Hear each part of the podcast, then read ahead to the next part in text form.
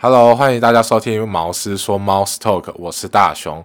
那今天就想跟大家聊聊关于天冷的一刷，以及为什么要睡觉六七八章。那在讲今天的主题之前，我要先感谢商奥，因为没有商奥，我没有办法去看昨天特映会的天冷，也没有办法在今天这个时间紧急跟大家插入我原本周五都只讲书的内容的节目当中。因为对于我来说，这一次的经验其实太奇妙、太奇幻了。主要是因为说，我之前有报名这个活动，但是我没有上。那我就想说啊，那没关系，没上就没上。可是，在昨天的中午，他就双浪就突然寄一封信说：“哎，我们有一张补位的机会，你要不要来？”我当然好啊，免费的怎么会不要呢？那我就去了这个天冷的特映会。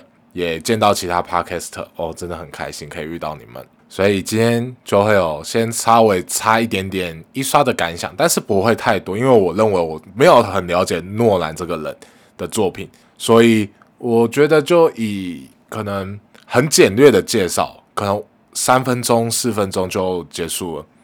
首先，我有稍微去查一下诺兰的作品，就是分别是《黑暗骑士》三部曲、《全面启动》以及《星际效应》。那很可惜的，三部我都没有看过，所以我也没办法去做他其他的评论。但我听说在之前的作品里面就只有较好的声音，基本上负评没有那么多。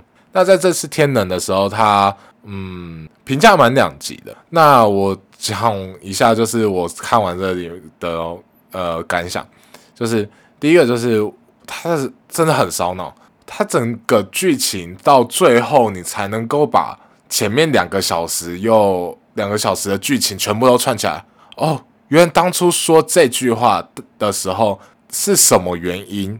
那这个背后的成因到底是什么？我就不会去做太多的剧透，反正就是到最后面你才能够把它连贯起来。那他又玩了时间，就是过去与未来这件事情，让我觉得很猛的是，如果他只是单纯玩时间这件事，我觉得还好，就是哦，过去就过去，未来就未来。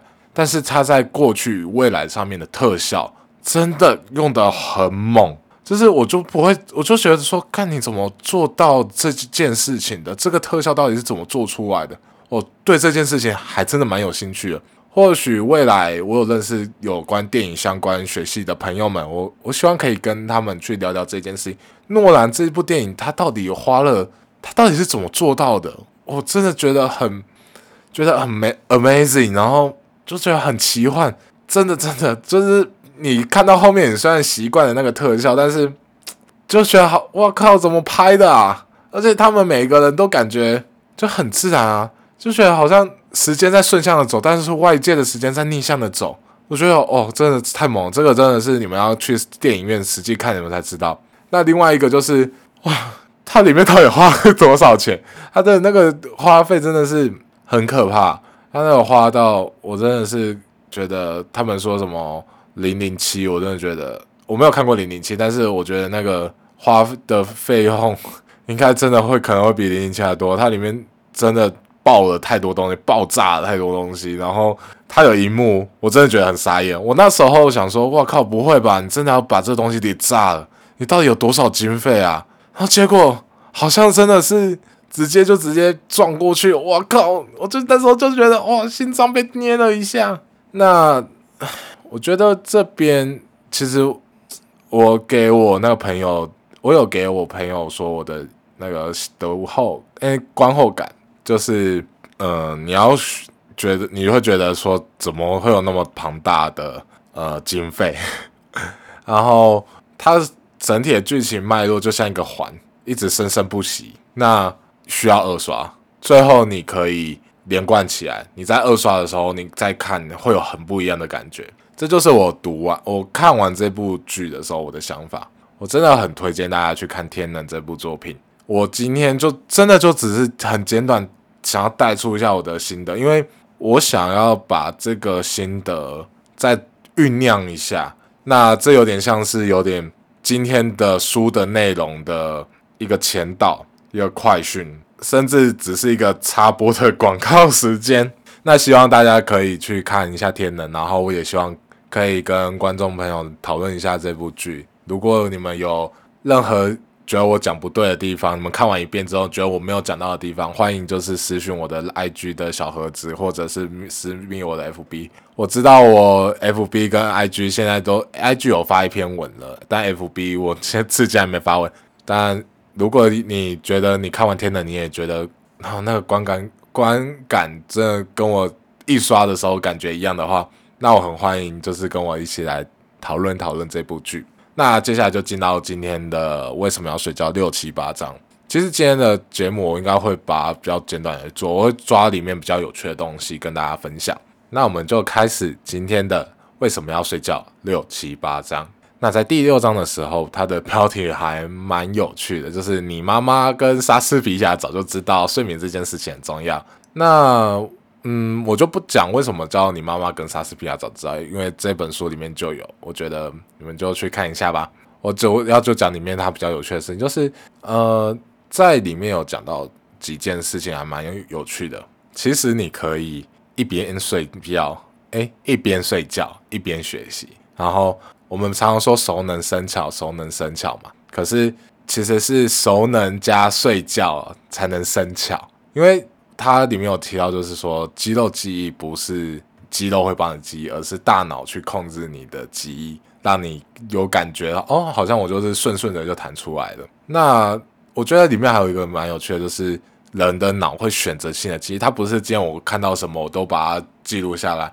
今天我的大脑它会选择性的去那个遗忘某些东西，或记得某些东西。所以我就觉得，哎，好像可以跟拿这些事情跟大家聊聊。首先，我就先再讲一下，就是什么叫做一边睡眠一边学习。在大脑的呃大脑里面啊，其实会有一个非深度非快速动眼期。好，就是。我们就想讲的深度睡眠，我们就我们接下来这个东西，我们就叫深度睡眠好了。那深度睡眠它其实是可以帮助我们将我们的呃今天一整天暂存下来的记忆运送到我们脑中长长期存放记忆的地方。所以在这时候，呃，在大脑它的它的运作模式，我觉得有点像是电脑，真 的很像电脑，就是。电脑有所谓的暂存器，然后有所谓硬碟。我要长期存放的话，就放在硬碟里面；如果我们要长期存放，我们明天睡觉起来就要忘记的话，就放在那个暂存器里面。那这件事情为什么可以一边睡眠一边学习呢？因为其实我们的睡眠区可以去修复我们记忆，而且我觉得他们有一个蛮屌，就是他们在睡眠的时候用我们脑里面会发出一个波，好，它叫做什么纺锤波。那今天我们用。他们用那个喇叭或者是脑电的刺激器，就是这喇叭就是放那种微小的声音去符合那个频率，或者是脑电刺激器去刺激你的脑电波，然后让你的学习成效增加。我就觉得哇靠，这件事情还蛮屌的。但是他有讲到一句，就是千万不要在家里尝试，因为这些刺激其实都是研究人员他们根据脑那个人的脑人脑的脑波。去设计一个专属于他的脑，呃，那个叫什么？专属于他的音乐，或者是说专属于他的刺激方式。所以我今天好想，我突然好想要去跟他，就是说，哎，你可不可以帮我去设计一套关属于我的那种睡眠刺激的音乐，或者是说脑电的刺激的模式？因为这样我好像就可以蛮被动的，就是增加我的学习成效。那他有讲到另外一点，就是我觉得也蛮有趣，就是还蛮符合我们现在在学习英文，或者在学习其他东西的时候，呃，他所带给我们的，就是我们其实在看，不是说我们在看文字好了。如果今天我们就是看，我们很快就会忘记；但是如果我们是边看边念。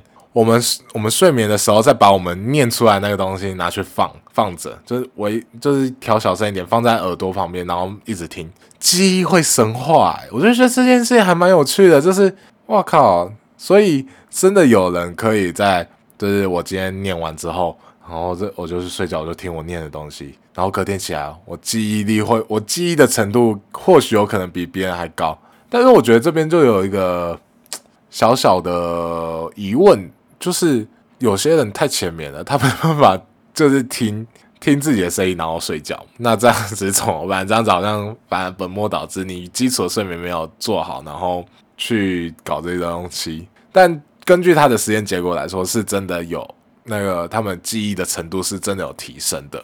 那他们也有去去针对这一点，就是说，诶，那这样子的话，会不会人脑会有选择性记忆？会耶。他们在有做一个实验，就是说，哎，我今天在跟你们在讲某些单字好了，他就说，哎呦，这个东西要记住哦，这个单词要忘记哦。结果真的要记住的单字，他们真的提升非常高；要忘记的，真的记忆力降的非常多。我就觉得，哇靠，这件事情真的还蛮，原来真的是会有选择性。我以为今天我就算要我今天讲这件事情，但我大脑还是会帮我记住，但结果好像不是这样子。好像是，如果今天我们真的要忘记某些东西的话，我们告诉自己要忘记，慢慢的，我们说不定真的忘记了记忆。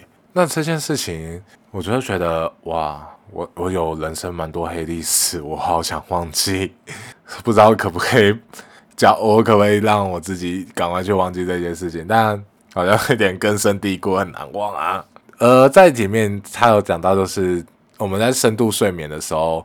有一个特定的波，刚才前面有讲到，就是他们会模拟啊波。那慢慢的，我们随着我们年纪的增长之后，这个波会逐渐的下降，就是原本可能只有原本可能只有十，然后慢慢降到九、八、七。所以其实很多时候年老的老年人，他们常常就说：“哦，我们睡眠品质很差或什么的。”或许有可能是因为。说他们的其实他们睡眠质量不断的在降低，那他们要学习东西或者学习什么的时候，他们能够接受的资讯就很有限。那我觉得这就是一个商机。如果今天我们可以做出一个每一个都克制化的脑波的模拟，模拟要波的，让老年人可以深睡更多的话，那会不会我们其实是可以让老年人的学习成效？不会一直下降，而是可以用被动的方式，用辅助的方式去让我们这件事情提升呢。但我觉得这件事情目前还是以实验室为主啊，它要商业化的程度可能也没有那么高。不过就给各位听众参考啦。如果想要了解更多内容，就是希望可以去看一下这本书。那我接下来就讲讲，刚才我前面有讲到，就是熟能生巧这件事情，它里面有做到一个实验，就是说今天他们在。他们观察的是中风患者的病人，那中风患者他每天都会去复健，不断的去学习新的动作，让自己的生活机能可以越来越好。那我有时候我们会说这个东西可能叫做肌肉记忆，就肌肉去慢慢记忆你的动作，然后就会熟能生巧嘛。那可是他在里面有提到，就是说今天肌肉它本身也没有记忆，它其实还是有脑去控制的，没有脑就没有肌肉记忆。那它里面有讲到一个蛮有趣的，就是说他有跟一个钢琴家，然后钢琴家有跟他聊说，哎，我告诉你，就是我我在练习钢琴的时候，在前一天我可能有一个某个小节或某个段落弹没办法弹得很好，那边对我来说是一个坎，但是我睡觉之后，我再去弹这件事情，我再去弹就弹过，我觉得这件是还蛮有趣的，因为。以我自己而言的话，我在大学，诶，没有大学，我在刚出社会的时候，我有去学钢琴。对我，我二十几岁才去学钢琴。那时候我就每天晚上我都会去钢琴教室，然后跟他借琴房，每天去练习。在前一天我练习不过的地方，我在隔天睡觉完之后，我再去练习，就练过，就弹得非常的顺。那时候我就觉得，哦，应该是我肌肉去记忆了。结果我看完这个，我就觉得，哇靠，这个东西其实是还蛮真的蛮 make sense 的诶，就是它里面有说，就是我们在记忆啊，记忆它需要整合，它需要运送从呃你脑中的各个地方运去运送，让你的动作更加的熟练的话，那它会去不断的优化你自己的记关于这段谱的记忆。另外啊。它里面有提到，就是其他关于睡眠，它可以提升多少的运动表现。如果今天听众你有认识所谓的运动员，或者是你最近想要去做从事任何运动的话，那真的很建议你就是要多睡，然后睡得好一点。那这样子可能你的成效会比较佳。所以在第六章，它其实就稍微就是讲了一下关于记忆这件事情，我们跟睡眠之间的关联性。那里面有讲到一几个忧郁症啊或什么，但我希望大家可以去买这本书来看，因为这件事情，我认为他们并没有那么单纯。就是关于是疾病这件事情的话，因为这件事情它有太多的因子了，所以我就不打算在 p o c k e t 上面跟大家分享啦。那接下来就见到第七章，就是它第七章的标题叫做“超越金氏纪录的极限”。其实我认为说，它的这这个标题有点跟它里面内容不太相符，但这张其实讲的也很简单，就是它其实就讲了几个你睡眠不足会发生什么事情。那我这边就稍微简略的讲一下，就是我们在失神，不知道大家有没有失神过，就是突然呃。突然噔一下，然后你突然全身站了颤抖一下，这个时候这其实对他来说叫做微睡眠，就是你会瞬间失去跟外界的联系。那就跟我们在睡眠的时候，我们会我们躺在床上，我们在做梦的时候，我们身体是瘫的。那身体是瘫的状况下，我们其实就对于外界的感受就会下降非常非常的多，所以它叫这个叫微睡眠，而。这个微睡眠啊，其实就我觉得大家要稍微注意一下，就是今天如果你睡眠不充足的话，你这微睡眠的状态可能会持续很多次。那假如说你在开车或骑车的话，那这这的一定要小心，因为它里面有讲到的是说，呃，睡眠微睡眠这件事情，就失神这件事情，曾经就是造成非常严重的车祸产生，就是有个大货车它直接去冲撞了一个校车。那冲撞校车之后，我他们去检验这个货车司机的血液含量、酒精含量，那发现说他其实并没有酒驾，但是发现他在前三十个小时左右吧，我我现在书不在身边，大概三十个小时都没有睡觉，都在送货。那这个情况下就会极端危险，因为一个失神就造成真的很多人的死亡，这件事情真的是蛮令人悲伤的。好了，太沉重了。接下来就是跟大家讲，就是关于其他，就是我觉得有一个比较有趣的，就是理智断线这件事情。就是他也没有讲到，如果今天睡眠很少的话，或者睡眠不充足的话，你情绪会失控，你脑内的情绪中心对于外界的反应会更强烈，就是要么很开心，要么很难过，就是会大幅度的摆荡，正向，然后突然摆到负向，负向再突然摆到正向。你会去追求那个刺激，脑会脑的情绪就一直在摆动的。那这时候我就想到另外一个，就是不是很多人会有那个起床气嘛？那我这时候就突然理解，就是他们的情绪中枢会被睡眠很严严重的影响。如果今天我们去阻断他的睡眠，他一定爆肝不爽的，他一定就是生。脑袋里面就觉得我靠，你干嘛啦？那么早在干嘛？我才睡一下下，这样子的感觉，那他们的情绪反应就会非常非常的剧烈。所以我今天就是看完这个，我就觉得说，嗯，大家要稍微体谅一下周围有起床气的朋友，因为或许他对于他来说，他的情绪中枢会很受睡眠影响。那这时候就稍微体谅一下，因为并不是每个人的基因都相同。那讲到基因，其实，在里面有提到，就是少睡基因非常稀有，有多稀有嘞？全世界只有不到一趴的人有这个基因，就是他可以六个小时以内不睡觉，然后对他身体，诶，他可以只睡六个小时以内，那不会对于他的身体有任何的坏处，他甚至还可以恢复过来，所以这些基因是非常的稀有，但全世界就只有一趴人的有，所以大部分人来说，还是要睡七到八个小时会比较好，而且。可能要根据你是早早鸟或者是夜猫子去调配你的睡眠的时间会比较好。那接下来要讲什么熬夜啊，让人疲累啊，记性又差，其实这个大家其实都有经历过。那他有去做一些实验，那我这边就不多说了。我在这边就直接进到第八章吧。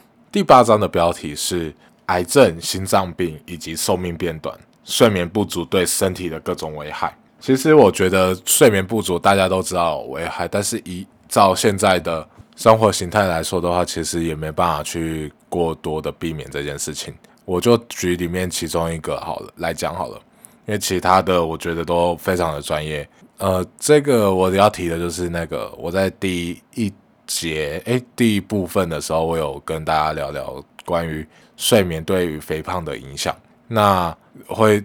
这边他其实就有对于这件事情有做出比较多的解释。他没有说到，就是我们人啊，一天二十四小时，而我们如果八个小时醒来醒来的时间就算比较长，我们的多余的消耗热量其实并没有差多少，大概差一百多卡而已。那一百多卡是什么概念呢？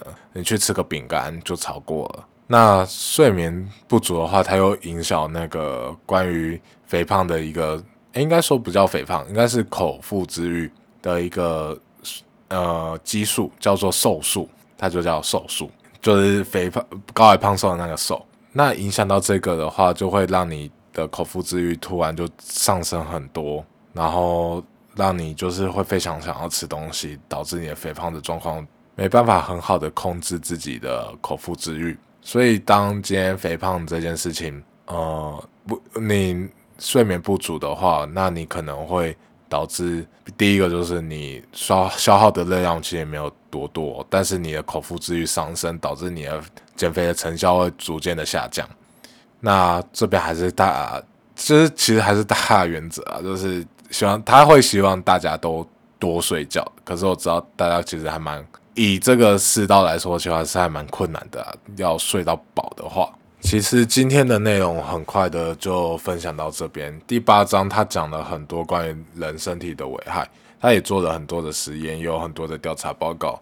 可是对于我来说的话，可能没有办法讲那么多。我更多的是希望可以分享一些对于大家让大家燃起对于这本书的印象，或者说意购买的意愿，让大家可以真的去买书支持这本书的作者，让他可以做更多。关于这相关的书分享给大家。